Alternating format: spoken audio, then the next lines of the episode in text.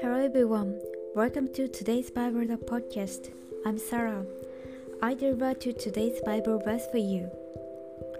Through one may be overpowered by another, two can withstand him, and the threefold cord is not quickly broken. Amen. We humans are weak creatures. When we when you are alone, you are only hard and weak. But you can stand up if someone is by your side and encourages you. And if you have another companion, everything is fine. Our friend Jesus is always our companion and continue to encourage us to the end.